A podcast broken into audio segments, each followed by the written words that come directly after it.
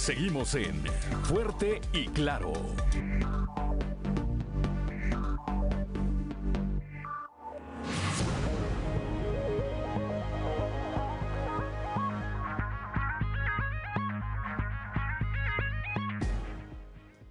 Continuamos con la información, son las 7 de la mañana.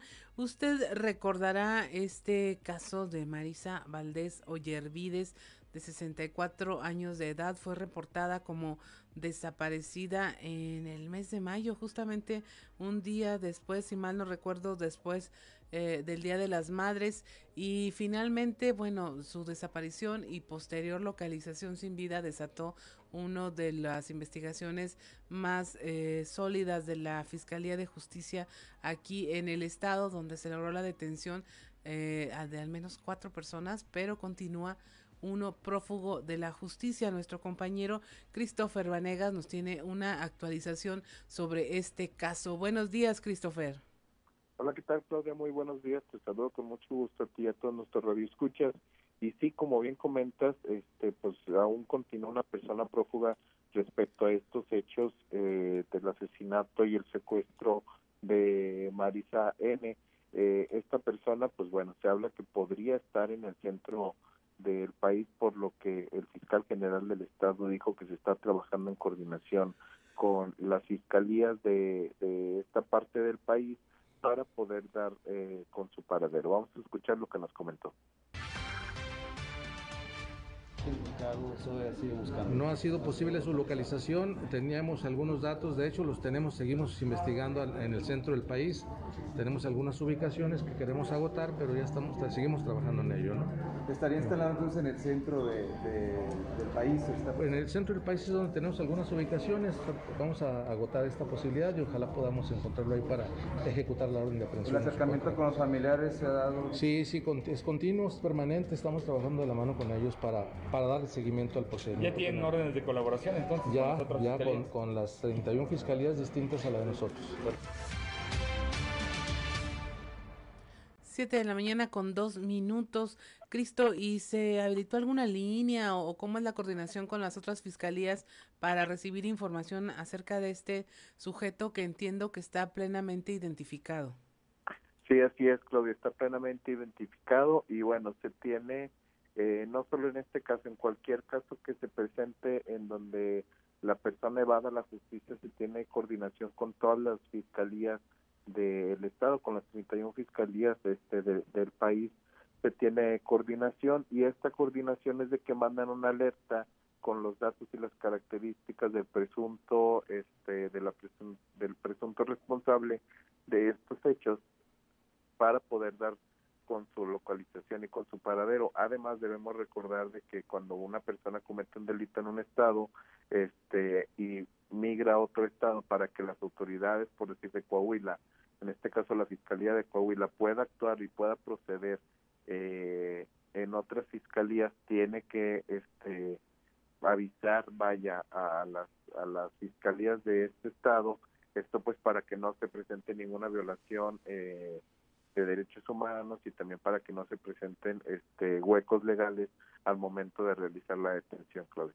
Así es, Cristo, pues muchas gracias por tu reporte esta mañana. Estaremos al pendiente de lo que ocurra, en particular en este caso, pues que tocó fibras muy sensibles de toda la población aquí en la región. Muchas gracias, Cristo.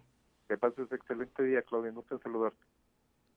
7 de la mañana con tres minutos, ahí tiene usted este reporte y pues estaremos al pendiente de cualquier novedad que pueda surgir en, voz de nuestro compañero Christopher Vanegas. Eh, continuando con la información, en este año se han presentado ocho feminicidios en Coahuila. El fiscal de investigaciones especializadas, atención y protección a víctimas de la Fiscalía General del Estado, Liberto Hernández, indicó que en lo que va de este año se han presentado tres feminicidios en Saltillo, tres en Torreón, uno en Piedras Negras y uno más en Monclova del caso de Marisa N. El autor material eh, confirma él también, aún continúa prófugo.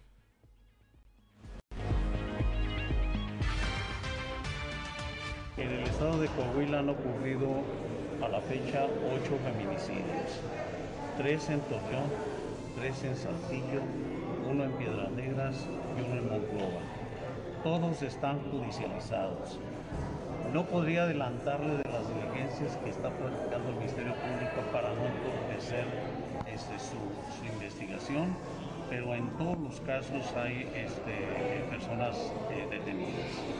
Decirles también que eh, el año pasado cerramos con 24 eh, feminicidios. La mayor parte de estos se dieron, seis de ellos se dieron en la ciudad de Torreón, Coahuila, tres aquí en Saltillo, tres en, en Piedras Negras, tres en, San Pedro. eh, Guerrero, Ocampo, eh, San Pedro con, con uno, este, hasta llegar a los 24 feminicidios. De ellos, 22 están judicializados, dos de ellos fueron este, no ejercicios de la acción penal en virtud de que se suicidaron las- los, este, los que cometieron el, el ilícito. Los ocho que nos comentó es de enero a la fecha. De enero a la Este fecha son ocho. Ok, ahora este, comentarle en el caso del último que hubo Saltillo, la señora Marisa, ah, todavía sigue prófugo la persona. Eh, la, la- la última persona que es el, el- el- el autor material, podríamos decirlo, es el que está prófugo, pero sí se tiene ya alguna investigación sobre su ubicación. 7 de la mañana con 6 minutos. La directora del Instituto Coahuilense de la Mujer, Katy Salinas, dio a conocer que a través de los juzgados especializados en violencia familiar impulsados por el Poder Judicial y dicha dependencia, se han recibido más de 400 casos, de los cuales 115 ya han sido sentenciados, la mayoría por violencia económica ejercida en contra de las mujeres.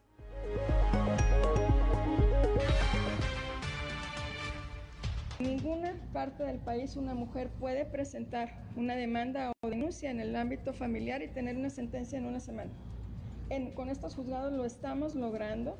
A la fecha van más de 450 casos presentados en los cuales las mujeres acudieron o al instituto o al centro de justicia, acudieron a estos juzgados acompañadas por las abogadas de estas instituciones y bueno, tuvieron una sentencia prácticamente muy rápida. Más de 115 casos han sido resueltos con estas sentencias y es una manera de prevenir la violencia, es una manera de atender la violencia y de llevar cercana la justicia a las mujeres.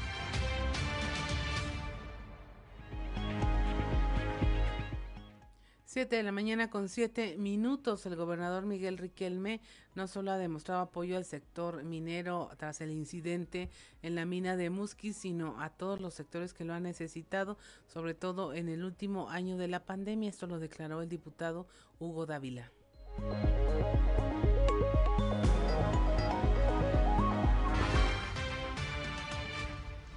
Así es, este, ahí se especifica muy claro que él sabía exactamente cómo es y que el tema de la seguridad de las minas es un tema federal y donde él lo desconocía y pues todos sabemos claramente el antecedente de, de esta persona y yo creo que eh, estamos los coahuilenses hoy con el gobernador porque se ha demostrado siempre el respaldo al, no nada más a los mineros sino a todos los coahuilenses y estamos muy orgullosos de él y lo vamos a, respaldar en todo momento. Por el tema de- del tema del carbón, que los precios están bajos y, las adju- adjudicaciones directas que, que, se, que se han hecho. Habría que analizarlo a fondo, no tenemos pruebas y no podemos hablar a, la ligera, pero este, hay que analizarlo a fondo y, tenemos que platicarlo también con compañeros que, que conocen más a fondo este tema, como el compañero este, Montemayor, que es de, esa región, y también este, pues, si hay algo que señalar lo- lo haremos, pero sin fundamentos y sin, y sin pruebas pues no podemos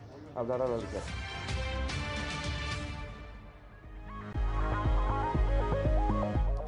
Siete de la mañana con nueve minutos. Jorge Luis Guerrero Saucedo, quien es director de Recursos Forestales y Vida Silvestre del Gobierno del Estado, informó que hasta el día de hoy se han registrado 47 incendios y 6 mil hectáreas afectadas. Estos son números muy similares a los del año pasado, pero no deja de ser preocupante.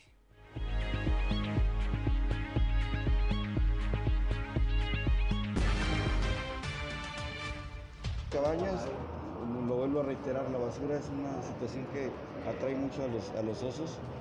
Eh, recogen basura, no tiren basura, no enciendan fogatas. Eh, recordarles que está ahorita una, una sequía y está una veda por parte del municipio que, que si detectan a alguien encendiendo fogatas va- van a tener problemas. Mira, ha estado lloviendo, desafortunadamente, bueno, la falta de cobertura vegetal en el sitio ha provocado que mucha de la, de la- del suelo que se, por ahí tuvo afectación por el fuego se ha estado lavando. Sin embargo, por ahí ya tenemos información de, de gente que anda trabajando en la restauración del lugar. Sí, sí, sí, digo, era, era evidente después de la pérdida de cobertura vegetal que, que con las lluvias se arrastraba el suelo que, que estaba ahí. Eh, la condición, como ya lo comentábamos, estaba muy seca y, y bueno, las descargas han sido ahora en el mes de, de junio y el mes pasado de mayo hemos tenido bastantes incendios. Mira, son 47 incendios forestales y son alrededor de 6.700 hectáreas. No, no, el año pasado también estuvo fuerte la, la incidencia. ¿eh? Desafortunadamente la mayoría de los incendios han sido provocados.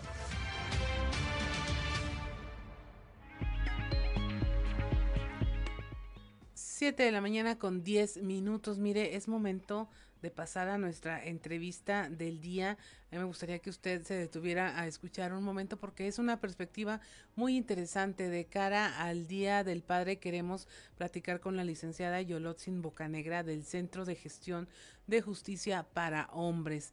Así como lo escucha, yo sé que estamos en la ola de eh, generar justicia para las mujeres, equidad de género, en que bueno, había una deuda histórica hacia las mujeres que se está tratando de balancear y compensar la ola feminista, pero este eh, Centro de Gestión de Justicia para Hombres tiene unas actividades muy interesantes de las que queremos platicar el día de hoy de cara al Día del Padre, de cara a los hombres que plantean y, y, y, y se eh, dan la cara y se plantan frente a las dificultades que pudieran tener para ejercer la paternidad. Seguramente también usted habrá escuchado de estas historias. Licenciada Yolotzin Bocanegra, buenos días.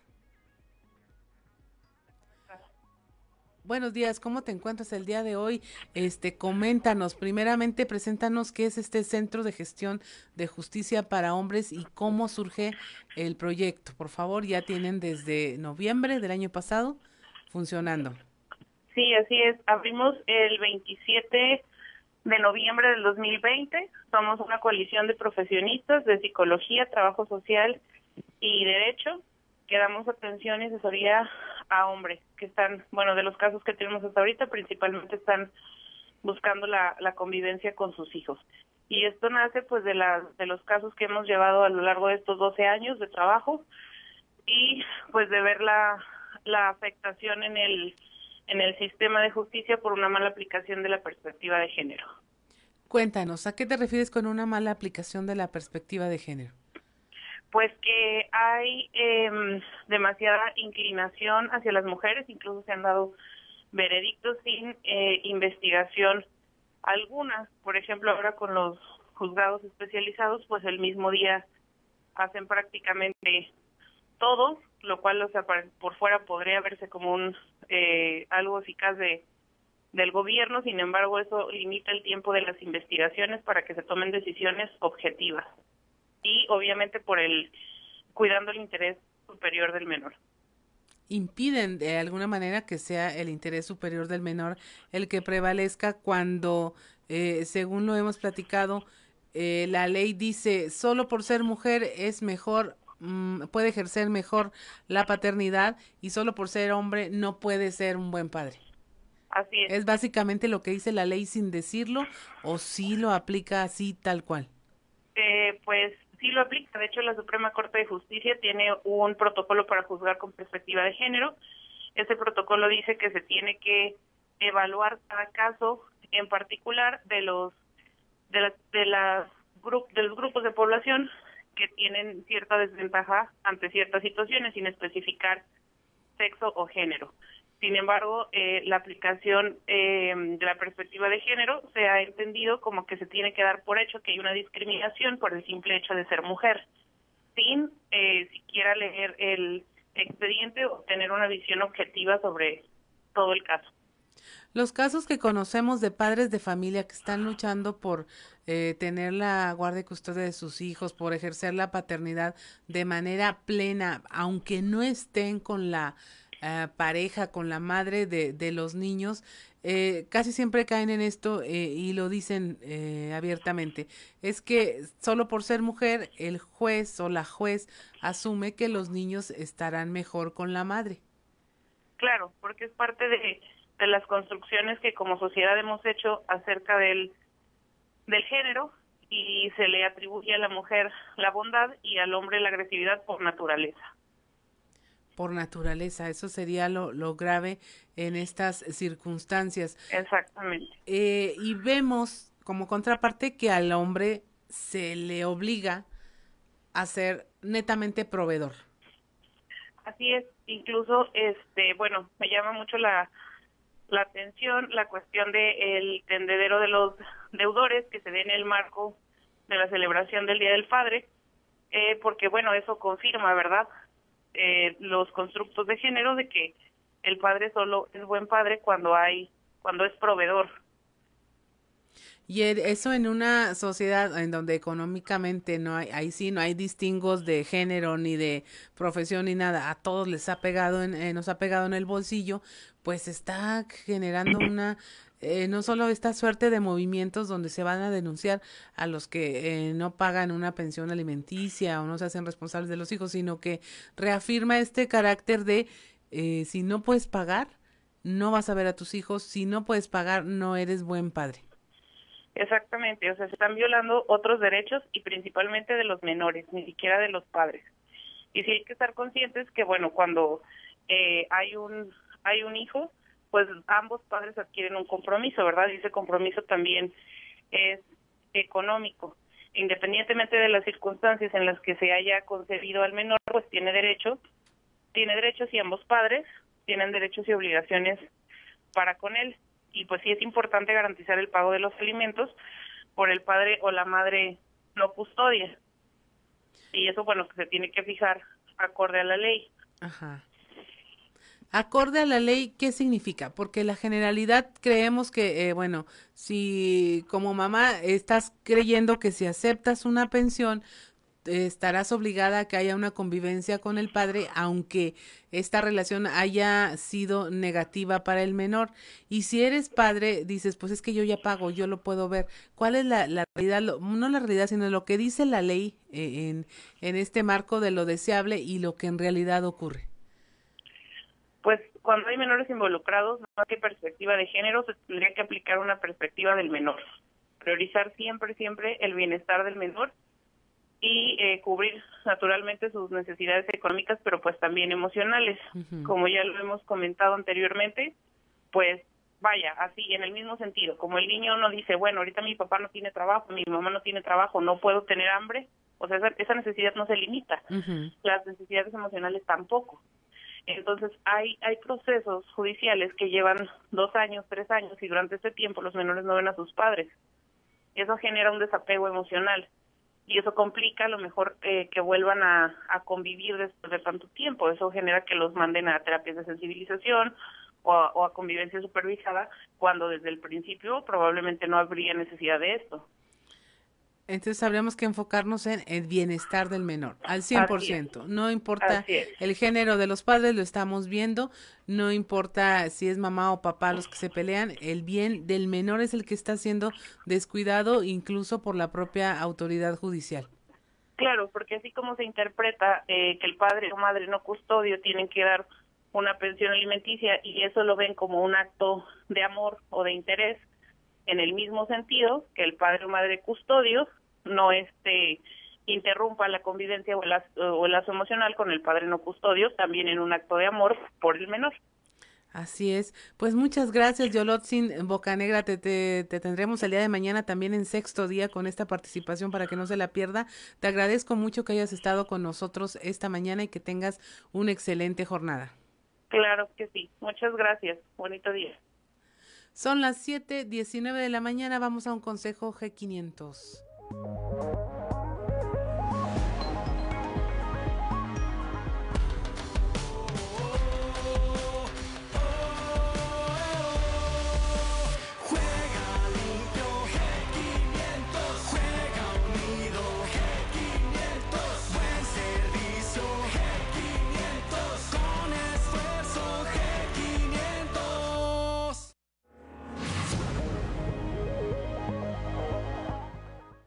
7 de la mañana con 19 minutos, con 20 minutos ya. Soy Claudia Olinda Morán y estamos en Fuerte y Claro.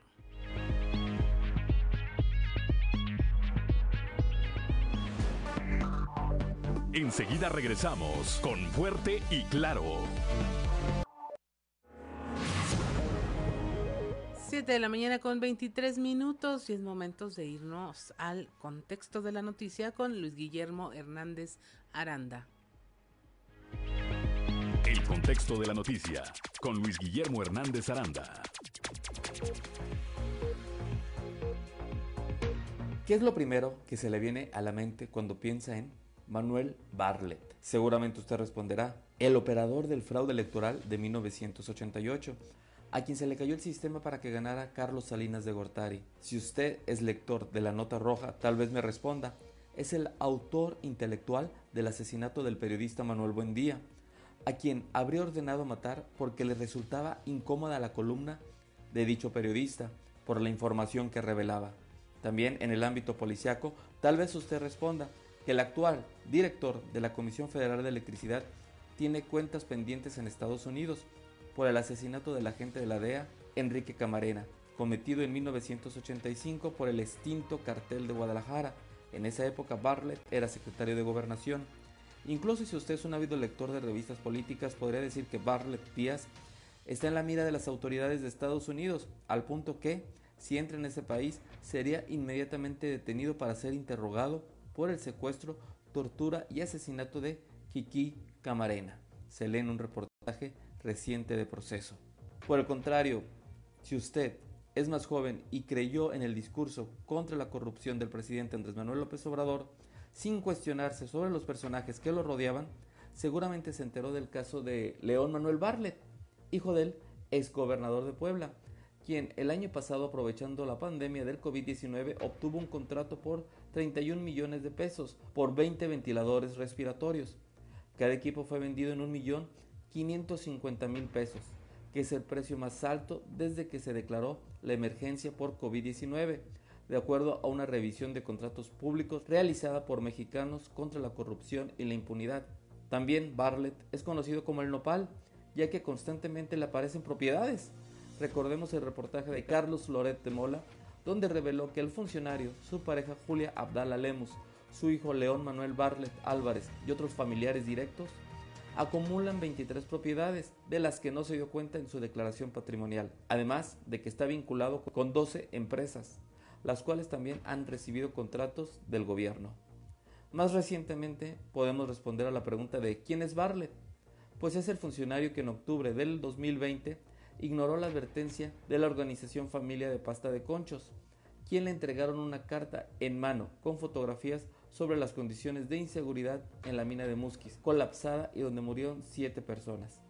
Este es Manuel Barlet, un político que carece de autoridad moral y ahora, nuevamente, vuelve a evadir su responsabilidad, apostándole a un tuit para tratar de limpiar su imagen. Soy Luis Guillermo Hernández, nos escuchamos a la próxima. El contexto de la noticia con Luis Guillermo Hernández Aranda.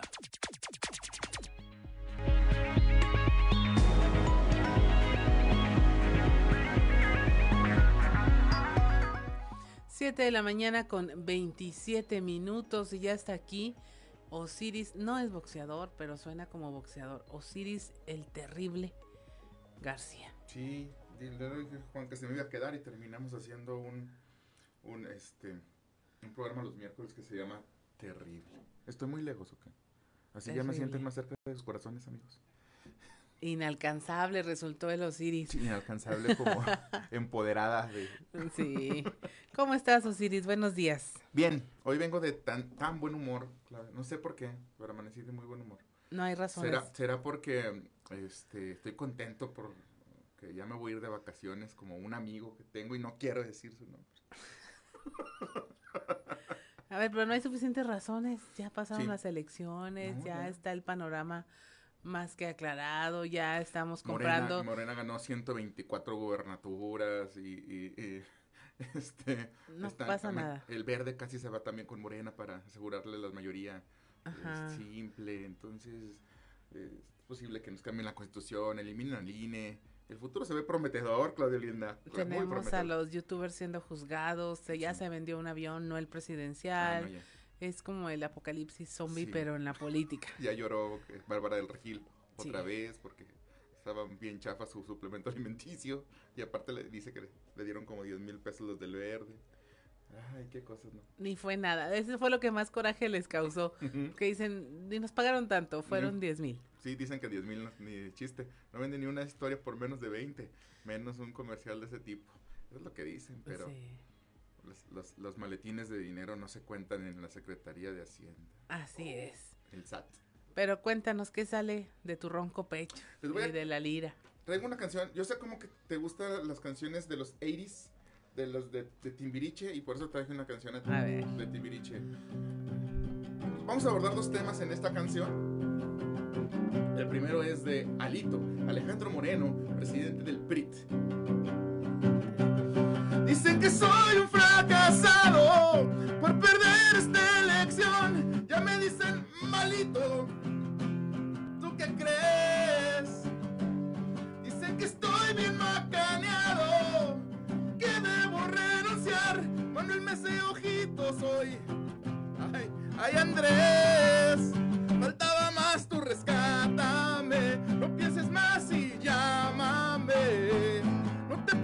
preocupes por lo que digan los del pan. Ya eres mi gallo, ay Andrés. No tengo fuero, llámame. Ya no somos oponentes. Tan guapo mi presidente, ya soy 4T. Llámame de llamar.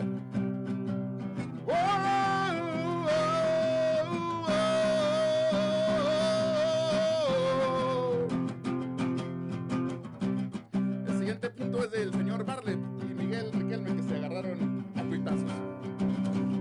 Barlet es un octogenario, pero no se le va el avión y al Uber que lo cusca le llenó el buche. Le enseñaron ley del trabajo cuando era el de gobernación. No importa que esté viejo, el Barlet sí da miedo. Voy a tuitearle a Qué dice, lo arrobaré. No te preocupes, no creo que vaya a contestar. Lo de la mina chacaré, que trae negocios, le diré. Si le contestó Riquelme, derechazo y que lo duerme, Miguel Manuel. Llámame, llámame, teléfono, llámame, llámame.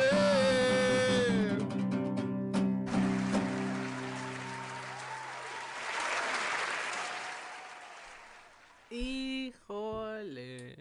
Llámame. No sé qué fue más. La, la parte 1 o la parte 2. Ay, pues la, es la realidad que tenemos el día de hoy. Me se agarraron a tuitazos. Yo le decía, decía en el programa, ya parecemos de primer mundo. Si no fuera por la miseria en la que vivimos, el atraso económico, educativo, cultural, vivir con menos de un dólar, comer pura mendiga sopa y coquitas de las que rechaza este Cristiano Ronaldo, pero nuestros políticos ya se pelean en Twitter.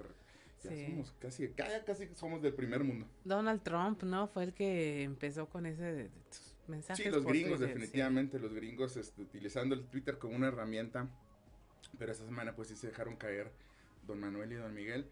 Y la verdad es que primer round para el gobernador de Coahuila. Sí. Aunque no creemos que eso se vaya a quedar así de ninguna manera. ¿Quién sabe? Ya agarró a otro de, de su ya, ya Barle trae en la mira a, a Diego Fernández de Ceballos, a quien se le ponga enfrente, sí. Sí, no, pues mira, debe haber un, lo decía también creo que el miércoles en el programa, sí debe haber un top de mexicanos con el peor prestigio y, e, en México, o sea, tal vez 10 personas, entre ellos la güera de las lavanderas, este, el vato que tumbó a Edgar en el, en, el río, este, no sé, del Bester Gordillo. Entonces, pero de todo ese top de gente que cae gorda y que es malévola este, en el país, yo creo que si los pusieras en un carro, Barrett manejaba. bueno, sí. Sí, sí. No, es que ya al señor se le dio esto como deporte, ¿no? Y, y, está en todo menos en lo que es su área. Sí. definitivamente. No, y lo, lo más relevante es eso, como si no supiera que la Ley Federal del Trabajo dice específicamente que las cuestiones de minería, energía y el, el 527, si no me equivoco, de la Ley Federal del Trabajo es el que enumera cuáles ramos productivos son específicamente responsabilidad del gobierno federal, entre ellos obviamente la minería. También la energía, de la que él es, por cierto, director de, las, de la Comisión Federal de Electricidad. Ajá. Fíjate que estuvo muy, muy buena la rola. No nada más porque me gusta el, el pop como placer culposo, sino porque, eh, este sí, pues, es la perspectiva. A ver, tenemos un presidente de partido que a la primera de cambios dobla las alitas, alitos, o sea... sí, sí. Es que mira, Claudia Vienda, cuando empiezas a sentir paso en la azotea y eres gobernador de Campeche y luego gana pues la oposición, y no solamente la oposición, sino Laida Sansores, que es, es más implacable que, que, que Clint Eastwood. Este, pues sí, yo creo que sí empieza a sentir paso en la azotea. No, hombre, claro que vamos, llámame. ¿Cómo no? Ponte de acuerdo conmigo, aquí estamos para lo que se ofrezca, señor presidente. Pero pues ah, no faltó quien detrás de él levantara. Y que por cierto también fue Miguel, de hecho, el gobernador de Coahuila eh, diciendo, ay, espérame, espérame, espérame, no se trata de eso, no, no porque te quieras salvar tú, uh -huh. porque ya no te va a tener fuero, este, signifique que el PRI vaya a terminar rindiéndole eh, pleitesía y que sirva de, de, de, alfombra para la, para la, pues para los, los intereses del, del, gobierno federal en realidad, porque al final es lo que están buscando, tener una cámara a modo y lo dicen uh -huh. abiertamente, abiertamente en la conferencia mañanera lo dice el presidente, como si eso fuera algo normal, eh, no lo es, es un, el, el el poder legislativo debe ser un contrapeso para el gobierno eh, federal, uh -huh. para el ejecutivo, para eso está pensado justamente para que no pasen todas las iniciativas de ley como si fuera Juan por su casa, sino que haya una verdadera representación popular directa, que eso es lo que hacen los diputados, uh -huh. para que no se estén, este, y que, que, vaya, que no haya conflicto de interés y que no se concentre el poder, pero bueno, la historia es cíclica. ¿Qué opinas tú de este mestizaje, Osiris, de, de partidos, de ya todos contra todos? ¿Fue sí. tan complicado eh, saber de qué color se iba a teñir el Congreso de la Unión? Porque ya todos son alianzas, coaliciones, sí. este, hasta las impensables las tenemos como ejemplo en cualquier parte del país y hace como que se diluya. Yo pensaba en, a ver, que, que el, el PRI muy mesurado, muy mesurado, no se ha atrevido a, a, reconocer fracasos en el resto del país, no hay voces discordantes que digan, excepto la del gobernador Riquelme, que salió a decir, no, espérenme, espérenme, a ver, aquí ganamos, aquí hicimos sí. las cosas bien y funcionó, en otras partes del país no, pero ¿qué otras voces vemos que, que puedan identificar eh, fácilmente? De dónde viene cada quien. En Torreón los de Morena enojados porque pues todos los del Cabildo no tienen sangre morena.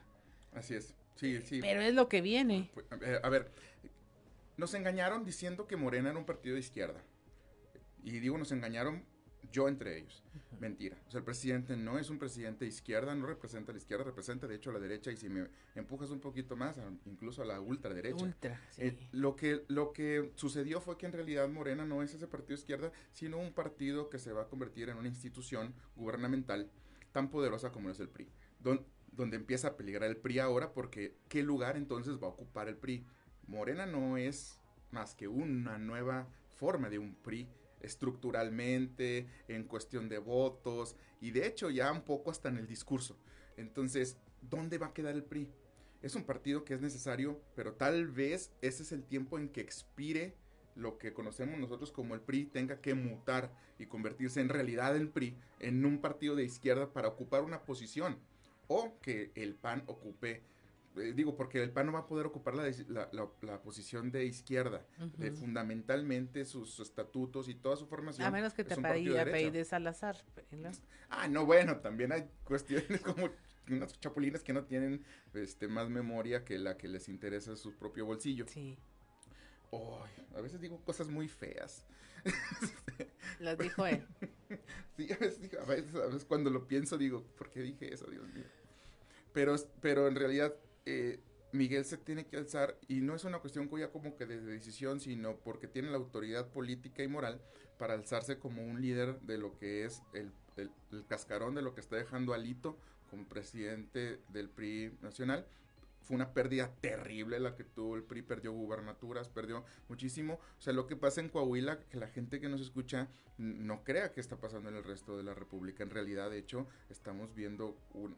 No es la primera vez que el PRI también se cae, ¿verdad? o sea, en el 2000 pensamos que el, que el PRI iba a desaparecer y resurgieron entre las cenizas. Es más difícil deshacerse del PRI que de un cáncer del colon. Mm, sí, ya salió de tu boca. ya salió, ya salió. Te digo que a veces... Osiris, Osiris. Perdón, mamá. sé que te avergüenza. Oye, eh, ahorita eh, vamos ya a un consejo G500. Vamos a un consejo G500. No te vayas para seguir platicando de este asunto, pero pon atención.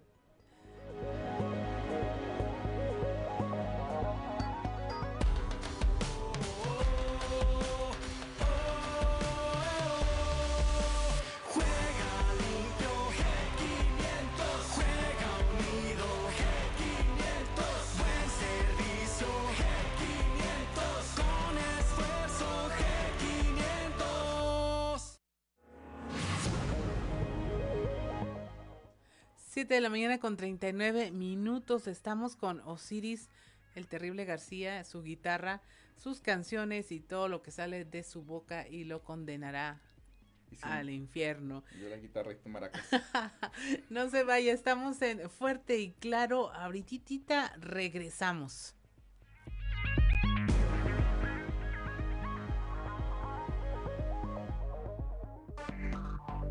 Enseguida regresamos con Fuerte y Claro.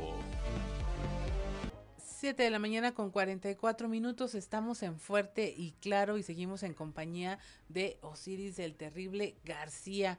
Eh, Osiris, el discurso este desafortunado en perjuicio de la tristemente célebre clase media. ¿Qué te pareció? Sí, bastante preocupante. Mira, el hecho de que alguien eh, estigmatice a un sector poblacional como el chorrito, sea grandote o sea chiquito, es, es preocupante, pero es mucho más preocupante si se hace desde la tribuna política más importante del país. Eh, digo, así fueran 10 personas a las que se les está criticando de esa manera, con todo ese eh, prejuicio, porque en realidad está, está hablando a través de un prejuicio, de un sesgo, eh, no sé si de, ideales, pero definitivamente sí a, través de la ignorancia, un tamiz del, tamiz de la ignorancia, eh, el presidente critica ahí a la clase media diciendo, pues son así, de esta manera, de esta otra manera, son eh, como si todas las personas que pertenecieran, pertenecieran a, ese, a, ese, estrato social fueran, de, estás haciendo una caricatura de, una, de todo un sector poblacional, es preocupante. Así es. Y hablábamos de que clase media es una cuestión más de percepción, que porque si fuera en base a ingresos reales, pues es mínima la expresión de alguien que podría llamarse de clase media, porque económicamente muy poquita población pertenecería a este sector. Sí, en realidad solamente el 12% de la población nacional pertenece a la clase media. Amigo Radio Escucha, Tú que estás del otro lado del aparato reproductor y que en este momento nos estás escuchando esta mañana, quiero sacarte de la nube en la que has estado viviendo todo este tiempo. Perdón, pero eh, te vas a caer de la nube en que andabas. Si no ganas más de 64 mil pesos mensuales eh, por cada cuatro miembros de la familia, es decir, cuatro miembros de la familia ganando 64 mil pesos mensuales, en realidad eres pobre. Ahora ven, te abrazo mientras te alimento con un mendrugo de pan en tu boquita. Así es. Y es que mira, en un país donde eh, los niveles socioeconómicos son tan bajos, ya quienes podemos acceder a una educación, quienes podemos estar pagando una casa, quienes tenemos un coche, aunque sea viejito, y tan solo por el, impulso de aspirar a algo más, te sientes clase mediero, y clase mediero con derechos y, ah, y todo. Y de la élite. Ajá, de la élite clase mediera. Sí. no, y te compras muebles hacen que se asemejen a los de las casas de los ricos y todo. Digo, e, eres pobre, somos pobres. Sí, bienvenido, Carol, pero tú también perteneces a este sector. Y, y sí, sí hay una, hay todos unos estudios eh, psicosociales acerca de esta falsa autopercepción de la gente que pertenece a la clase media y que de hecho cuando dicen, es que este político está en contra de los ricos, ellos se sienten parte de los ricos, ¿verdad? Cuando la verdad es que, que, bueno, buenos días, bienvenido a la realidad, eres pobre. Así es, y lo lamentable es que no sabemos que, se, que puede ser de otra manera que no sabemos que hay países en donde tus impuestos realmente son altos, más altos que en México, pero que trabajan a tu favor, que en realidad te devuelven algo. eh, fíjate que yo en algún tiempo estuve eh, muy en contacto con gente en Canadá y decían, es que aquí pagamos impuestos tres veces más altos que los de ustedes, pero... sí, eh, no. Sí, no, porque... Se me devuelven. Mira, directamente, por ejemplo, hay países como Alemania donde se pagan prácticamente el 50% de los ingresos de impuestos, pero lo ves directamente reflejado en los servicios que te da el gobierno. Aquí, aunque, aunque hay un, un IVA que está grabado con el 16%, hay otros ISR, IEPS, otros tipos de impuestos, cosas que compras directamente, que también pagas impuestos y no solamente traes entonces el 16, sino que se acrecenta cerca de un 40% del total. Digo, tendría que hablar de una, de, de, de, toda esta cuestión financiera o, esto lo, lo, aprendí de hecho en la maestría de Derecho Fiscal no tiene mucho sentido, pero sí pagan muchos impuestos. El asunto es que la recaudación es baja, no hay una verdadera, este, ah, se han hecho esfuerzos en este gobierno, hay que decirlo, por recaudar de una manera más eficiente. Pero, por ejemplo, hay países como Hungría, donde tu, eh, tu caja registradora en tu negocio está directamente ligada a la, a la Secretaría de Hacienda, digamos, de, del país. Entonces, si tú entran 20 francos en tu, no sé cuál es la moneda de Hungría, si entran 20 pesos húngaros en tu caja registradora, pues de eso un porcentaje se va directamente el registro al, y si, y si llegas a hacer un, un tic, una venta y no das un ticket, un multón que hubieras preferido no haber nacido. Entonces, la cuestión es cómo se ven reflejados, de qué manera se ven regresados toda esa recaudación para las personas. Y la clase media es la que más paga impuestos, ¿eh? Así es, pagas más impuestos y tienes menos derechos. No tienes, eh, ahorita no podemos hablar de un sistema de, de salud pública digno, ni bueno, ni eficiente. No puedes hablar de que tengas las mejores calles, la mejor seguridad, cosas que están en manos del Estado, el mejor transporte público que dijeras tú, no, pues es que para los impuestos que yo pago son altos, pero no tengo que preocuparme de la salud de mi familia porque hay un sistema que me respalda. No tengo que tener un coche de lujo porque tengo un buen sistema de transporte que patrocinamos entre todos. No existe. Y ahorita que comentaba lo de los impuestos, el SAT acaba de decir 50% de las eh, eh, evasión fiscal está en manos de las grandes empresas. Sí, esto es algo que se viene arrastrando desde siempre. En realidad, mucho ha sido por acuerdos, digamos, eh, al amparo del poder y otro ha sido porque en realidad tienen grandes contadores y grandes abogados fiscalistas que tienen el conocimiento suficiente como para poder evadir esta, esta cuestión de los impuestos. Y por eso eh, hago énfasis en esto. En realidad ese 12% es el que realmente, del que realmente recaudan directamente los impuestos, porque mucho de la, de, la gente que está o en el otro extremo, hacia arriba, en la clase social alta, tienen esas estrategias, son empresas de hecho pues eh, multinacionales. Y y si bajas al estrato de la gente que es económicamente menos favorecida, pues eh, hay mucho comercio informal de, del cual es imposible prácticamente eh, hacer una, una recaudación eficiente. Así es, sí, hasta el formal, o sea, vas a lugares aún todavía que no aceptan pagos eh, a menos que sean en efectivo. Así es. Y dices... Sí, pero no somos un país pobre, ¿eh? O sea, que no nos mientan diciendo que somos un país pobre, somos un país que está dentro de las 15 principales economías mundiales no somos un país pobre, aunque seamos una clase media o que seamos pobres, eh, hay otros tipos de pobreza en otras partes del mundo. Tampoco hemos llegado, como decía Salinas, al primer mundo y creo que está muy lejos que lleguemos, pero que no somos un país pobre y sí hay, hay presupuesto suficiente para tener un sistema de salud que sea digno y que corresponda a la recaudación que hay. ¿eh? Así es. No somos un país pobre, nada más estamos mal repartidos como yo, no estoy, no estoy gordo, estoy mal proporcionada nada más. Osiris García, muchas gracias por acompañarme a este, no solo este final de, programa, sino este final de semana. Ya llegamos al viernes, ya es ganancia. Alcanzamos show de los famosos, nos vamos al show de los famosos con Amberly Lozano. El show de los famosos con Amberly Lozano.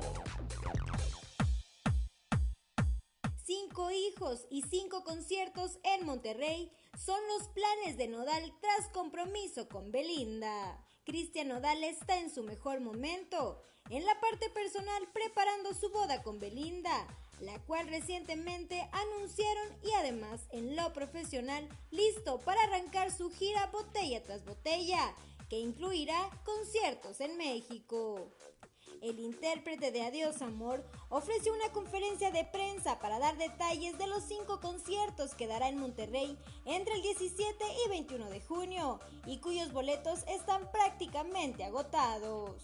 El cantante se dijo sorprendido de la respuesta del público, que lo llevó a pasar de uno a cinco conciertos. Además, reveló los detalles de la tarde en que le propuso matrimonio a Belinda y sus planes a futuro como papá. Sobre si Belinda cantará con él en alguna de las cinco fechas anunciadas, el cantante dijo que no estaba seguro porque no han ensayado el dueto si nos dejan que recientemente lanzaron. A diferencia de otros artistas que se vieron afectados por la pandemia y tuvieron que comenzar a hacer otras actividades para salir adelante ante la falta de espectáculos y la suspensión de proyectos, Cristian Odal admite que él está pasando por un buen momento en todos los aspectos de su vida y se siente muy agradecido y sobre todo muy bendecido.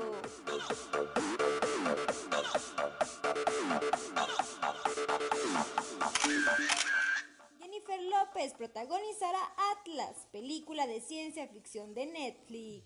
La película sigue la vida de una mujer, Atlas, que tendrá que enfrentarse a un soldado de la inteligencia artificial en un intento por salvar a la humanidad. La noticia llega días después de que se anunciara su contrato de producción de varios años con el gigante del streaming. La actriz firmó un acuerdo en el que desarrollarán largometrajes y series de televisión, así como contenido con y sin guion. Mencionó que está muy emocionada de anunciar su nueva asociación con Netflix, dijo en un comunicado de prensa.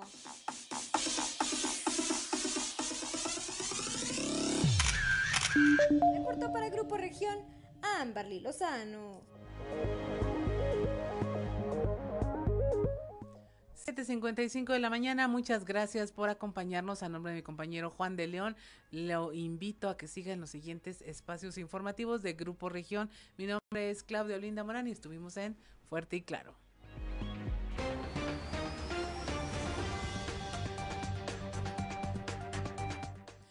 Muy buenos días, hoy es viernes 18 de junio de 2021. Esto es Fuerte y Claro, un espacio informativo de Grupo Región.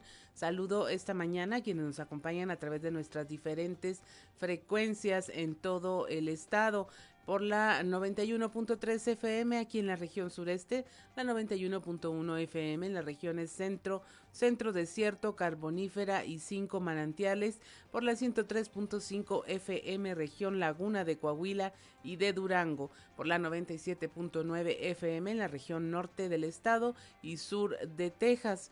Un saludo también a quienes nos siguen a través de las redes sociales por la página de Facebook Región Capital Coahuila. Soy Claudia Olinda Morán y estos son los titulares del día. Critican a regidores morenistas surgidos de la planilla de Salazar, los cinco regidores que formarán parte del Cabildo de Torreón en la próxima administración provienen de otros partidos y formaciones políticas y por lo tanto, dice Gerardo Orozco Galindo, presidente del Grupo Morena Torreón, son producto del fraude y del nepotismo. Impugnará Morena los resultados de las elecciones en cinco municipios. El delegado de Morena, Tanek Sánchez, dio a conocer en rueda de prensa que van a buscar impugnar los resultados en los municipios de Nava, Morelos, Piedras Negras, Torreón y Saltillo. Sujetos armados despojan de una motocicleta a un policía de tránsito en Torreón. Esto ocurrió alrededor de las 7 de la mañana del jueves cuando individuos armados le quitaron su motocicleta a un elemento de tránsito y vialidad que se encontraba en la carretera Torreón-San Pedro a la altura de la colonia Villa Florida. El quinto involucrado en el asesinato de Marisa podría estar en el centro del país. El fiscal general del estado, Gerardo Márquez Guevara, dio a conocer que continúan las investigaciones para dar con esta persona que se encuentra prófuga por secuestro y homicidio y podría encontrarse, así como se lo mencionamos, al centro de la nación. El fiscal de investigaciones especializadas, atención y protección a víctimas de la Fiscalía de Justicia del Estado, Liberto Hernández, indicó que en lo que va de este 2021 se han presentado, se han registrado ocho feminicidios en Coahuila, tres de ellos en Saltillo, tres en Torreón, uno en Piedras Negras y uno más en, en Monclova, de los cuales todos se han judicializado. Los restauranteros de Saltillo esperan un incremento en sus ventas este próximo domingo, Día del Padre, de apenas del 12 al 15%, muy por debajo de lo que se registra durante el Día de las Madres, anticipó Juan Antonio Hernández, expresidente de la CANIRAC. El gobierno del estado a través de la Secretaría de Salud llevó a cabo el primer foro estatal de ciudad de cuidados paliativos 2021. Esta actualización de los cuidados paliativos una muerte digna contó con la presencia de Roberto Bernal Gómez, secretario de Salud, y del senador Miguel Ángel Mancera Espinosa. Continúa Manolo Jiménez fortaleciendo el gobierno de Saltillo, esto al encabezar una reunión de gabinete entre los titulares de cada área municipal. El alcalde afirmó que ya se cumplieron todos los compromisos, sin embargo, los instruyó para redoblar esfuerzos y mantener los programas a favor de la población. Esta y otra información hoy en Fuerte y Claro comenzamos.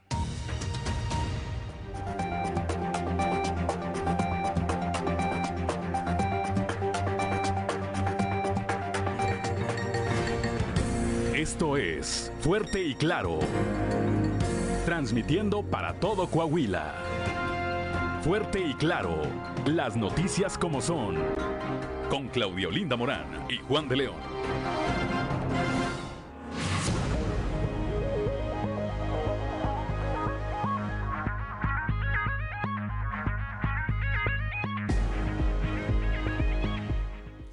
Las 6 de la mañana con 8 minutos.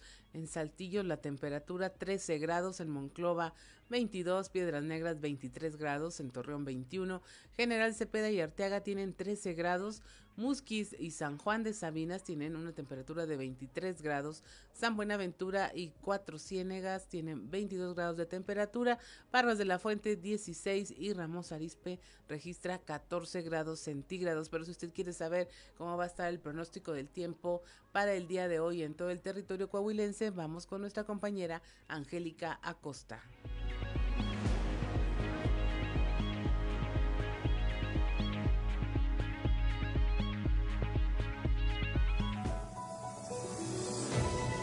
El pronóstico del tiempo con Angélica Acosta.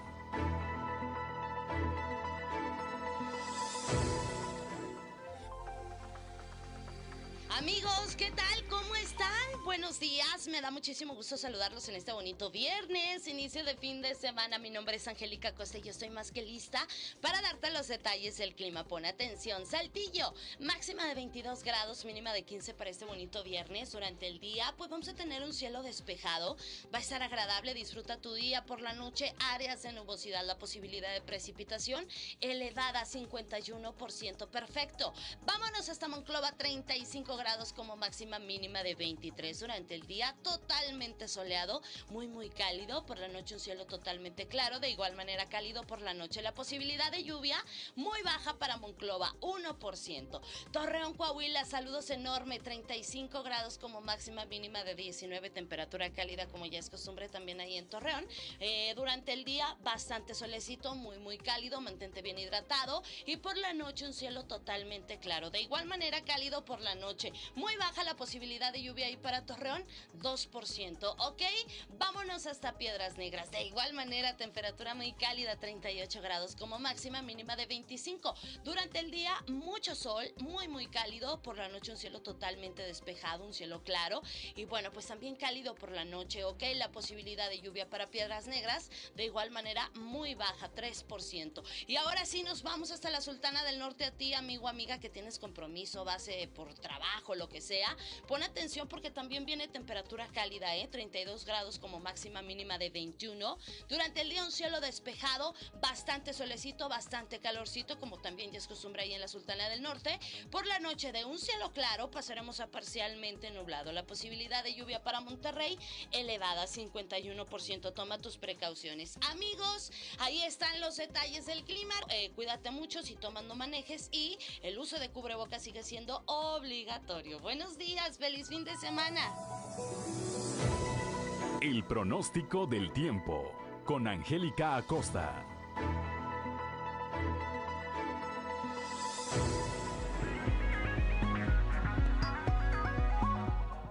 6 de la mañana con 11 minutos. Hoy es viernes 18 de junio y si usted quiere saber qué ocurrió un día como hoy, vamos a las efemérides con Ricardo Guzmán. ¿Quiere conocer qué ocurrió un día como hoy? Estas son las efemérides con Ricardo Guzmán.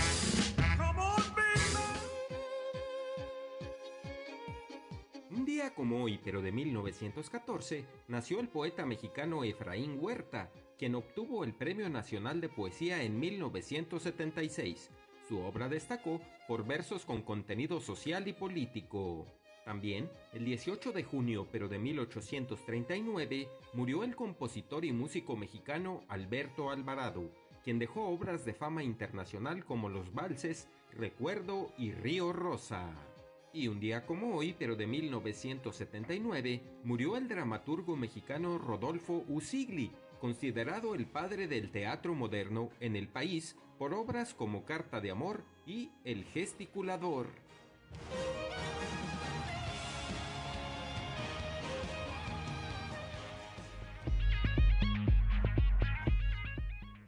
6 de la mañana con 12 minutos. Ya es viernes y yo sé que no necesitamos pretextos para celebrar, pero mire, el santoral de hoy es el día de Marcos, Marcelino, Siriaco, Armando y Paula. Así que si usted lleva a alguno de estos nombres o conoce a alguien, pues felicítelo y celebre la vida. Marcos, Marcelino, Siriaco, Armando y Paula, muchas felicidades el día de hoy. Y mire, la cotización peso dólar, le habíamos eh, dado ahí los datos de cómo se iba depreciando el dólar frente al peso, pero ahora ya se revirtió esta tendencia. El tipo de cambio promedio del dólar en México es de un dólar por 20 pesos con 35 centavos. Lo habíamos tenido por en 19 en los últimos días. Ahora está ya en 20 con 35 a la compra 20 con 13 a la venta 20 con 57 centavos. Y es momento de irnos al resumen de la información nacional. Prevé la Secretaría de Educación Pública un regreso a clases eh, para el próximo ciclo escolar acortando las vacaciones. Habría clases durante todo el mes de julio de 2022. La Secretaría de Educación Pública tiene listas ya las reglas y protocolos para este regreso presencial a partir del 30 de agosto y está previsto que el ciclo 21-22 de preescolar primaria y secundaria termine hasta el 28 de julio del próximo año, es decir, casi un mes después de lo acostumbrado hasta antes de la pandemia. Pierden estudiantes de hoy ingresos laborales del futuro. Mariana Becerra Pérez, investigadora en el Centro de Estudios Espinosa Iglesias, señaló que la crisis por COVID-19 redujo la movilidad educativa entre un 25 y 33%, eh, por lo que eh, los niveles escolares que tienen los padres no podrán ser superados por los hijos en esta proporción, lo que los pone en riesgo de trabajo infantil y que tengan un empleo precario en el futuro. Esto es que probablemente dos o tres de cada diez estudiantes no lograrán superar el nivel escolar actual de los padres y mucho menos obtener un mejor empleo. Como resultado de las elecciones, cinco congresos locales tendrán mayoría de diputadas por primera vez en la historia del país. Los estados de Sinaloa, Oaxaca, Yucatán, Jalisco y el Congreso de la Ciudad de México serán integrados en su mayoría por mujeres.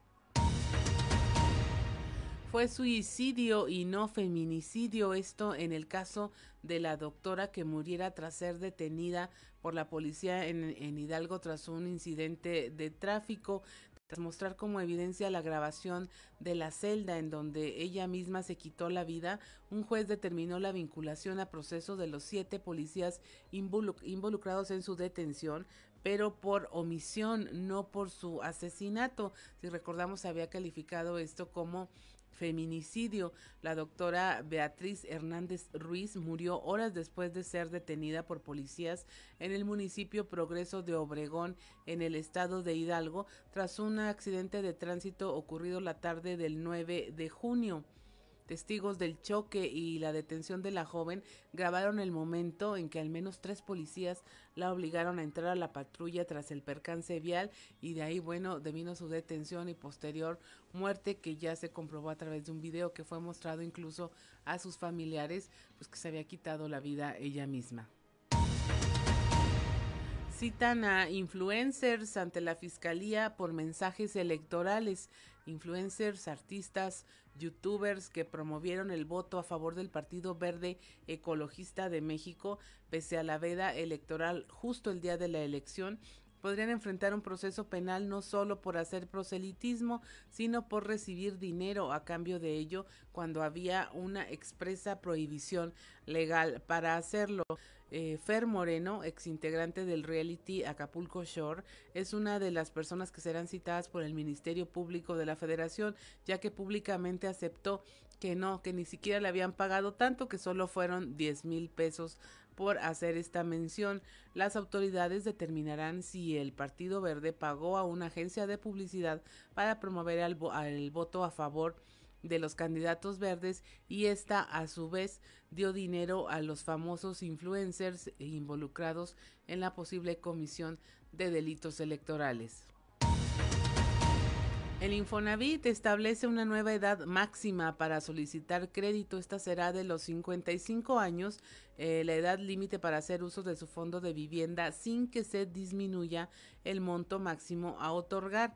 Además, el Infonavit anunció que su nuevo modelo de crédito será en pesos, donde la tasa de interés es menor y partirá del 1.91% al 10% de intereses de acuerdo al salario del empleado. Otro cambio importante es el monto máximo de los créditos, ya que ahora será de dos millones doscientos diecisiete mil setecientos pesos, lo que dará la oportunidad de que se pueda obtener una vivienda con mejores ubicaciones. Y hasta aquí la información nacional y mire, la temperatura en Saltillo sigue eh, baja. Ayer estábamos sorprendidos con 14 grados que duraron casi hasta media mañana. Ahora tenemos 13 grados aquí en Saltillo y en general en la región General Cepeda también 13 grados, Arteaga 13, Ramos Arizpe 14 grados, Parras 16 en Monclova y el resto de la entidad están en 22 grados. Monclova, Piedras Negras 23, Musqui, San Juan de Sabinas 23 grados, San Buenaventura 22 y Cuatro Ciénegas 22 grados también. Son las 6 de la mañana con 19 minutos y es momento de irnos a un consejo G500. Thank you.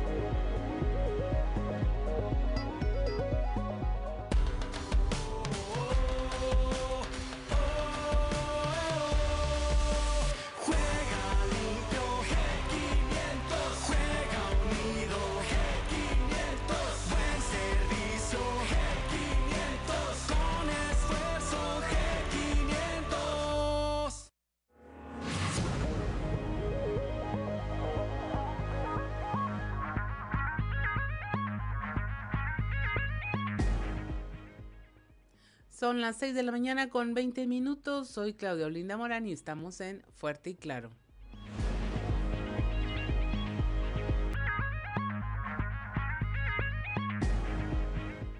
Son las 6 de la mañana con 23 minutos ya.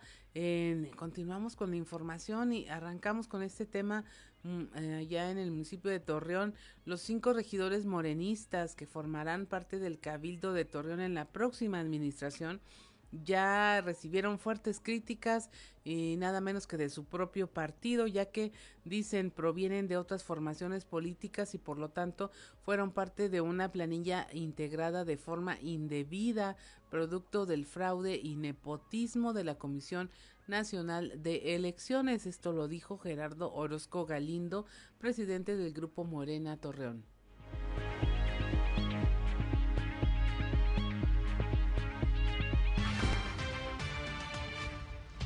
Hacemos esas afirmaciones de que son producto del engaño, del nepotismo y del fraude que hizo la Comisión Nacional de Elecciones aquí en Coahuila, porque en Torreón específicamente pues no hubo encuestas, este, fue una, una mentira de que hubo... Eh, se tomaron acuerdos a espaldas de los de la militancia y pusieron regidores que pues, realmente no, no, representan el sentir de la, de la, mayoría de los de los morenistas ¿sí? Este ellos venían de otras, prácticamente otras formaciones políticas y por eso nosotros decimos que fue incorrecta e indebida la integración de esta, de esa planilla. Incluso, pues no cumplen con los requisitos de, los estatutos del partido. Algunos de ellos no se ni siquiera se registraron y sin embargo salieron favorecidos en las listas, en la integración de la, de la planilla. Y eso porque el delegado nacional de la Comisión Nacional de Elecciones, el diputado Tanet Sánchez Ángeles, este, pues hace cuenta que metió a su esposa, él viene del Estado de México y metió a su esposa, que es aquí de como candidata que se llama, como candidata a, regidora y ahora va a ser representante plurinominal de, de, Morena. Entonces, este, pues se rompen todos los esquemas de, de, no robar, de no, de no mentir, no robar y no traicionar, y aparte hay nepotismo prácticamente en ese tipo de situaciones.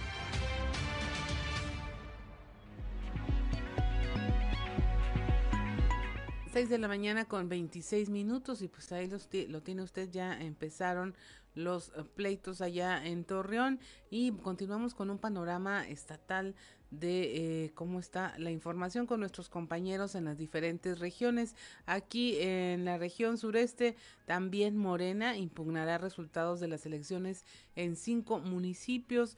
Esto lo dio a conocer Tanex Sánchez a través de una rueda de prensa. prensa. Ahí estuvo nuestra compañera Leslie Delgado. Buen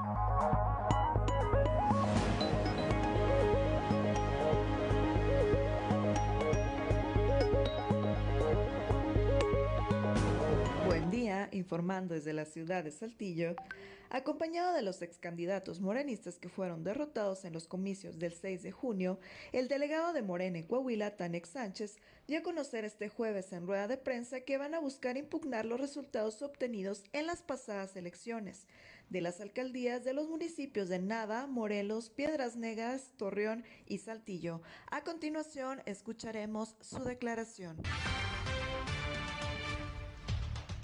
Entonces decidimos impugnar porque hubo municipios en donde se cometieron excesos mucho mayor evidentes.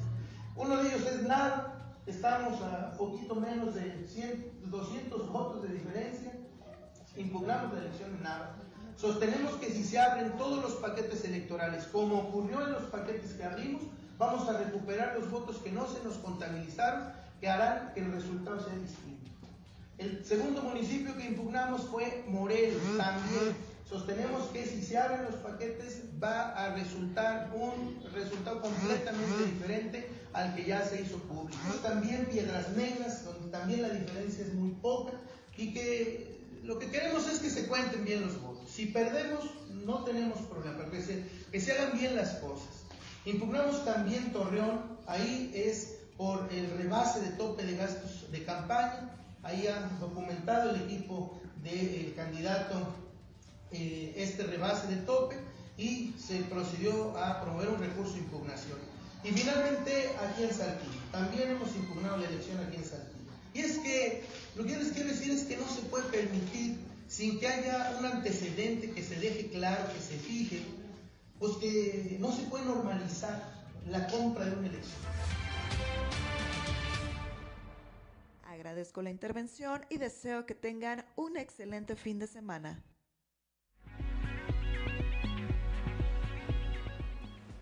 6 de la mañana con 28 minutos nos vamos a la región centro. Allá vandalizan de, nueve, de nueva cuenta las oficinas de la ah, OCB Monclova. Eh, Miguel Ángel Cepeda habló con nuestra compañera Guadalupe Pérez de esta situación porque no es la primera vez que ocurre un incidente de este tipo. Tenemos al detalle la información. Muy buenos días, saludos desde la región centro. Tenemos entrevista con Enrique Ayala, presidente de la OCB, esto en relación al robo y daños que sufrieron en las instalaciones de las oficinas de la OCB en Monclova. Únicos, de hecho pues hay muchos locatarios ahí que también están en la misma situación, ¿verdad? todos los de los lados también están en la misma situación. Ah, sí, fueron a varios locatarios, entonces, este, de hecho ya habían sido afectados hace 3, 4 días también ellos pero sí vemos que pues nos está faltando mucha seguridad ahí en esa, en esa área, ¿verdad? Porque ya hace seis meses nos habían pegado otra vez, hace como cinco o seis meses ya nos habían vuelto a pegar, entonces este sí, pues estamos pidiendo ya a las autoridades que, hagan también algo al respecto. ¿A cuánto ascienden los daños? Pues tenemos daños ahí por aproximadamente unos 45 mil pesos, 40 mil pesos. Eh, los climas son este, son dos climas, uno de dos y media toneladas, otro de dos toneladas y otro de una tonelada. Haz de cuenta que los desmantelan y se los llevan todos. Ahí de hecho tienen las fotos los muchachos. ¿Solo ingresaron al patio trasero o también a las instalaciones? No, solamente los patios y a los techos, porque pues ahí tenemos las alarmas este, en, el, en el interior, pero pues ahorita ya vamos a buscar de manera de poner también pues, más seguridad en la parte también de fuera. Bueno, pues ahí, como lo precisa el titular de la OCB en Monclova, los daños ascienden a más de 40 mil pesos. Anteriormente ya habrían sufrido otro robo y daños también por robo de los aparatos de aire. Estos daños ascendieron a 15 mil pesos. En esta última ocasión, no solo las oficinas de la OCB se vieron afectadas, también se dañaron las oficinas de locales aledaños y que bueno, en este sentido piden mayor vigilancia y seguridad. Para Grupo Región Informa, saludos desde la región centro, Guadalupe Pérez. 6.31 de la mañana y mire, en la región carbonífera, nuestro compañero Moisés Santiago nos trae otro caso de presunto maltrato infantil. Él, eh, bueno, ah, esto fue contra un menor de cuatro años en Mineral de Palau, el delegado Ulises Ramírez Guillén informó que la madre del niño fue puesta a disposición de las autoridades por lesiones gravísimas que ponen en peligro la vida del el menor. Pero escuchemos a nuestro compañero Moisés Santiago, quien nos tiene el reporte. Muy buenos días Juan y Claudia a todo nuestro amable auditorio que nos escucha en todas nuestras frecuencias. En la información que tenemos para hoy, efectivamente, una mujer es detenida tras sospecha de maltrato infantil. La Fiscalía ya investiga el caso. La Fiscalía General del Estado en la región carbonífera, junto con la PRONIF, investigan un caso de violencia familiar en contra de un menor de cuatro años en, en el mineral de Palau. El delegado Ulises Ramírez Guillén informó que la madre de este pequeño fue puesta a disposición de seguridad pública por el delito de lesiones gravísimas que ponen en peligro la vida. Señaló que el menor fue estabilizado por el personal médico del Hospital General de Palau. Esto es lo que nos informa. el ingreso de un niño de cuatro años, esta persona con, este niño con sospecha de, maltrato familiar.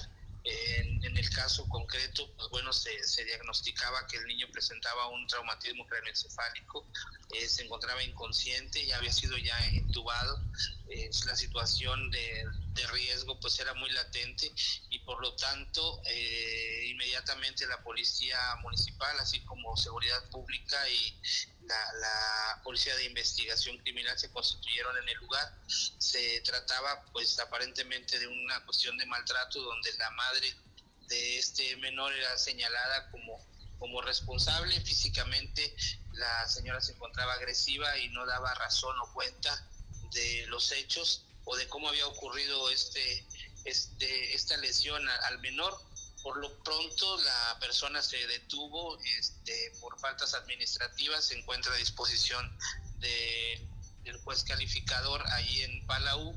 Sin embargo, pues ya el Ministerio Público dio inicio a la carpeta de investigación correspondiente, se dio parte también a Proni.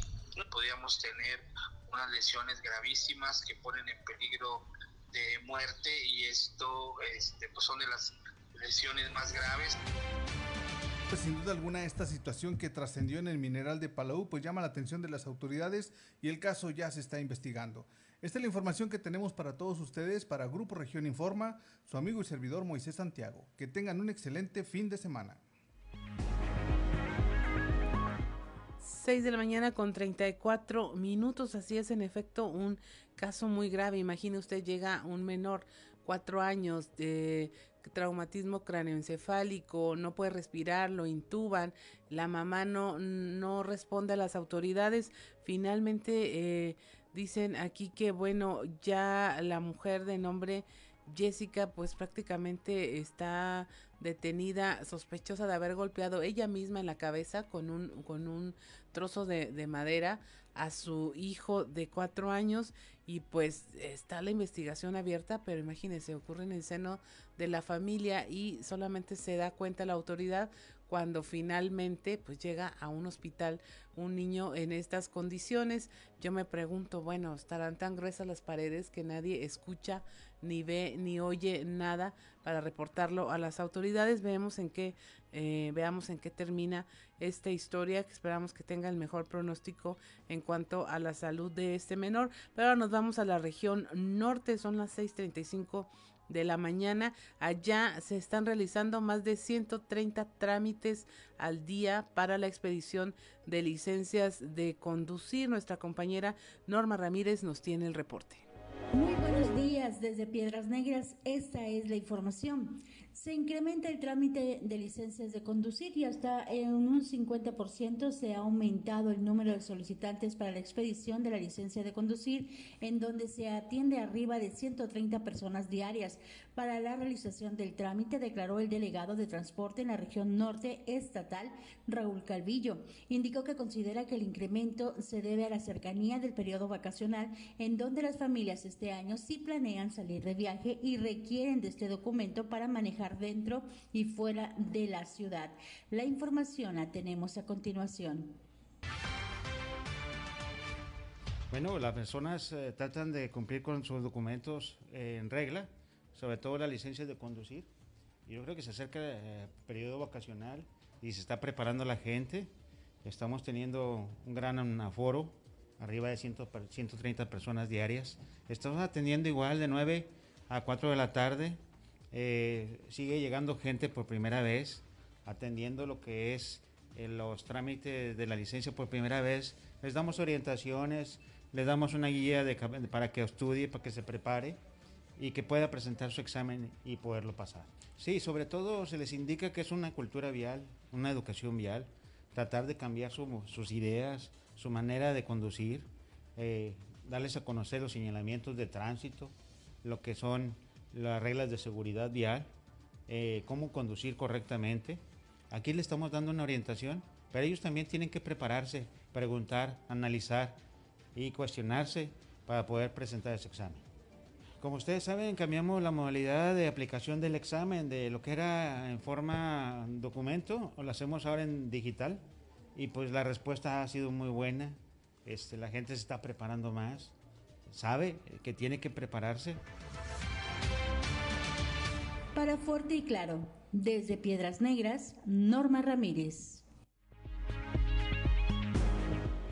Y aquí en la región sureste, pues el sector restaurantero espera un repunte de ventas para este fin de semana de apenas del 12 al 15%, muy por debajo, dicen, de la celebración del Día de las Madres. ¿Qué tal compañeros? Buenos días. Esta es la información para el día de hoy. Los restauranteros de la ciudad esperan apenas un incremento en sus ventas el próximo domingo, Día del Padre, de apenas el 12 al 15%, muy por debajo del 100% que se presentó el Día de las Madres, dijo Juan Antonio Aguirre, expresidente de la Canirac. Agregó que esperan una mayor afluencia de comensales con respecto al año anterior, que fue muy inferior a las ventas que tuvieron en 2019. Definitivamente sí hay incremento en, el, eh, en un domingo normal con un domingo del Día del Padre y definitivamente en comparación con el Día de la Madre, ya que el Día de la Madre en la industria restaurantera es el día con mayor venta en todo el año. Entonces sí, definitivamente hay, hay un incremento en comparación tanto con un domingo normal como con un Día de las Madres. Mira, de un domingo normal nosotros esperamos alrededor de entre un 12 y un 15% del incremento de venta comparado con un día normal eh, en, este año, a pesar de que es complicado también poder sacar una estimación o un esperado para, para este Día del Padre, ya que el Día del Padre del año pasado pues, estábamos en pandemia, entonces pues los indicadores fueron muy distintos o el comportamiento de un Día del Padre fue muy distinto, por ejemplo, al, al que tuvimos en 2019, donde hubo un, pues, un porcentaje mucho menor de ventas comparado, comparando el 2020 con el 2019, ya que alrededor de, se vendió casi un 70% menos aproximadamente. Entonces, en este 2021, pues solamente se espera un comportamiento que sea similar al que tuvimos en el 2019. Esta es la información para el día de hoy. Buen día. 6 de la mañana con 39 minutos es momento de irnos a un consejo G500.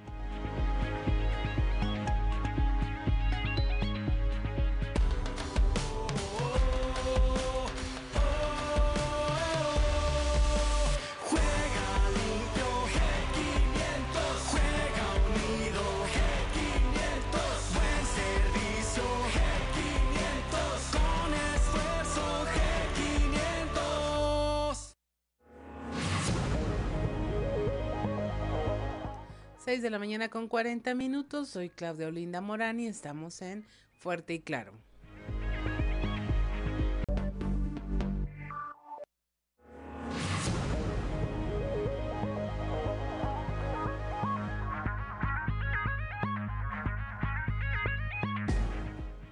6 de la mañana con 44 minutos, la temperatura en Saltillo 13 grados, Monclova 22, Piedras Negras 23, Torreón 21 grados, General Cepeda 13 grados, Arteaga 13 grados también, Musquis 23 grados, San Juan de Sabinas 23, San Buenaventura 22 grados, Cuatro Ciénegas 22 grados, Parros de la Fuente 16 y Ramos Arispe 14 grados centígrados. Pero mire, es momento de irnos a la presentación de nuestra portada del día de hoy de nuestro medio impreso Capital, un medio de grupo región la nota principal, los regidores cachirules de Morena en Torreón y toda esta ola de denuncias de nepotismo que están levantando en, en su propio partido, donde el dirigente de Morena en Torreón, Gerardo Orozco Galindo, pues está denunciando estas malas prácticas y que se tomaron decisiones a espaldas de la militancia de Morena. También tenemos el colmo de cómo despojan a balazos y de su moto a un policía de Torreón se la llevan a plena luz del día de un punto sobre la carretera San Pedro donde el agente daba instrucciones de vialidad. Suman ocho feminicidios en Coahuila en lo que va del año. Esta es información generada por el fiscal de investigaciones especializadas Liberto Hernández. También tenemos eh, como el asesino material de Marisa, un feminicidio ocurrido aquí en la región sureste, eh, bueno, está siendo buscado por las autoridades y se presume que está en el centro del país. Esto en voz del fiscal Gerardo Márquez. Eh, este debate que se realizó por parte de la administración estatal, por parte del área de salud, debaten sobre el tema de la muerte digna. Este fue un primer foro estatal de cuidados paliativos que contó con la presencia de Roberto Bernal Gómez, titular de la dependencia, y del eh, ahora senador Miguel Ángel Mancera Espinosa, impulsor del libro Muerte Digna. Ahí acudieron doctores, doctoras y personal médico de los hospitales públicos y privados del Estado. También, bueno, tenemos esta información de cómo se sigue fortaleciendo el gobierno de Saltillo, donde el alcalde Manolo Jiménez prácticamente cumplió ya todos sus eh, objetivos de campaña, todo lo que él anunció que haría para los saltillenses y bueno, todavía le quedan unos meses al frente de la administración y él lo que hace es lanzar un exhorto para que sigan trabajando. Son las 6:46 de la mañana y es momento de parar oreja y escuchar a ver qué se dice en los pasillos.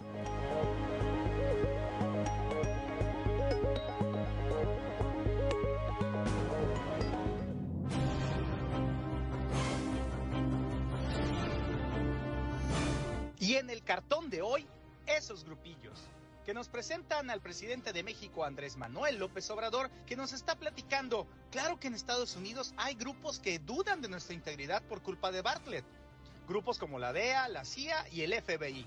Al son del primer trompeta y delegado de Morena, Tanex Sánchez, las huestes morenistas se aprestan a cuestionar los resultados de la contienda electoral y la voluntad ciudadana expresa a través de los votos vertidos en Saltillo, Torreón, Nava, Morelos y Piedras Negras, por presuntas prácticas irregulares durante las elecciones del pasado 6 de junio. Al parecer, ante la falta de resultados, al enviado de Mario Delgado no le quedó de otra que asegurar que al abrir todos los paquetes electorales se encontrarán los votos que modifiquen el resultado final a favor de su partido. Y si bien ese anuncio reunió a los candidatos perdedores, el candidato a la alcaldía de Saltillo, Armando Guadiana, no estuvo presente, ya no se sabe si porque no se considera a sí mismo un candidato perdedor o si sus amigos matemáticos le dijeron otra cosa o porque en definitiva prefiere mantenerse alejado de la estrategia de Tanek para evitarse un ridículo.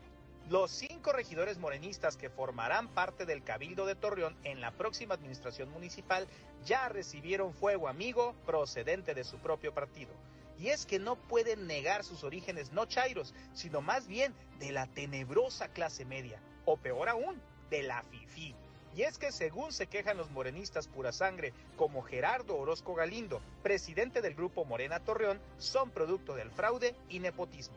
Sobre la 4T, ya es que si bien las rifas no son su fuerte, al parecer los remates sí, pues finalmente fue vendido el avión presidencial por 65 millones de pesos, pero no el de la rifa, sino el anterior Benito Juárez, una aeronave que utilizaba el expresidente Calderón y Enrique Peña Nieto, un Boeing modelo 757-225 adquirido por Miguel de la Madrid.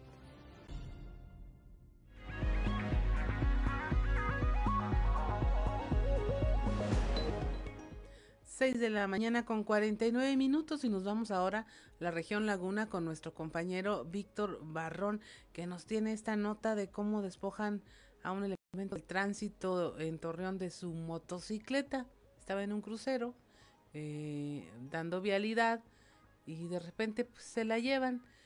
Yo no sé, pero vamos a ver cómo pasó esto. Buenos días, Víctor. Buenos días, Claudia, buenos días a nuestros amigos de Fuerte y Claro. Así es, pues realmente fueron hechos violentos porque los sujetos que arribaron allí a ese crucero que tú mencionas, que es el de carretera Torreón San Pedro y, cerca de la colonia Villa Florida, eh, pues se desciende de un vehículo un sujeto armado y despoja de la motocicleta este elemento de tránsito el día de ayer alrededor de las 7 horas. Esta motocicleta se recupera en, menos de una hora, ya para las 7.50 la habían ubicado por el tema de la tecnología, pero pues eh, eh, eh, realizaron detonaciones en contra del elemento y bueno, pues se da coordinación entre corporaciones policíacas para lograr la detención de estos individuos que, que, fueron dos. Vamos a escuchar la narración de estos hechos en voz del eh, director de Tránsito y Vialidad en Torreón, Alejandro Gutiérrez Zamudio. Cursando mañana, estando el, elemento ahí por Villa Florida, eh, fue un auto sospechoso y en ese momento alguien se le acercó a la moto, el elemento fue a preguntarle que qué se le ofrecía, la persona le, sacó de sus ropas una pistola y la detonó dos veces. Gracias a Dios no lo hirió. y en ese entonces se llevó la motocicleta eh, con rumbo a la carretera Torreón San Pedro hacia San Pedro. Eh, el elemento por radio dio aviso a los demás compañeros, las unidades traen sistema de localización satelital. Entonces, eh, todo nos marcaba que estaba en el ejido Ana. Entonces los eh, elementos se dirigieron, los encontraron, ya estaban desmantelando la motocicleta. Este, tengo entendido, ya previa la, la averiguación, que es una banda muy bien organizada. Eh, la gran ventaja que tuvimos es que eh, nosotros dimos con ellos, los rodeamos, pero en forma inmediata nos apoyaron tanto la Dirección de Seguridad Pública Municipal como la Policía Civil de Coahuila. 6:52 de la mañana. Es decir, Víctor, está este elemento de tránsito en su crucero, llega alguien observando la moto, él se acerca y le pregunta qué se le ofrece, le sacan un arma, le disparan dos veces, bueno, no sé si le disparan a él o hicieron disparos para amedrentarlo y se llevan la motocicleta. Así es, de esta manera fue como actuaron estos individuos, eh, según escuchábamos al director de tránsito, sería una banda pues dedicada al, eh, a la venta ilegal de autopartes, ¿no? Esta motocicleta es una Suzuki eh, eh, con valor de 200 mil pesos, es decir, sabían a lo que a lo que iban, sin embargo, pues ahí el, eh, la picia o, o, el fallo de la propia banda delincuencial fue pues el tema de que todas estas unidades pues cuentan con GPS, ¿no? Y, de esa manera los ubicaron pues en cuestión de minutos y, y por ahí se hizo ya la estrategia y, y la acción por parte de los agentes de tránsito y obviamente las corporaciones policíacas que actuaron para la detención de estos sujetos. Y bueno, habrá que estar pendiente de quiénes son o qué, qué, edades tenían, porque parece más bien como un reto de esos de películas, ¿no? De vamos a jugar a quitarle una patrulla o una motocicleta a la autoridad. Como dices, bueno, pertenecen o se calcula que se estima que pertenecen a una banda eh, que se dedica profesionalmente a robar motocicletas y que luego las desmantelan para venderlas una motocicleta con valor de casi 200 mil pesos, comentas, y la banda ignoraba que podía traer un GPS. Sí, pues ni tan profesional la banda, ¿no? Por ese, ese, ese tema del GPS y que sabemos que incluso pues ya vehículos eh, eh, de particulares eh, pues cuentan con esa tecnología, ¿no? Por eso la cuestión de robo de tanto de vehículo como en este caso fue la motocicleta, pues tienen ese factor eh, eh, a favor de quien es la víctima del robo, ¿no? Pero bueno, esto ocurrió ayer aquí en Torreón y bueno, eh, habrá que esperar los datos que pueda eh, compartirnos la Fiscalía en ese, esos detalles que tú comentas sobre, sobre los, los detenidos. Y bueno, los primeros datos que se arrojan en cuanto a, a la detención de estos sujetos es que podrían alcanzar penas hasta de ocho años de prisión por el delito que cometieron. Así es, eh, Víctor, y bueno, pues ver, ah, debe haber antecedentes de estos robos de motocicleta, por ahí deben tener estadísticas de que en efecto ya se habían robado muchas muchos de estos vehículos ahí en la localidad. Pues muchas gracias, Víctor, este que tengas un excelente fin de semana. Claudia, igualmente y a todos nuestros amigos de Fuerte y Claro, excelente fin de semana, pásenla bien. Pues ahí tiene usted la información, 6 de la mañana con 55 minutos, estamos en Fuerte y Claro.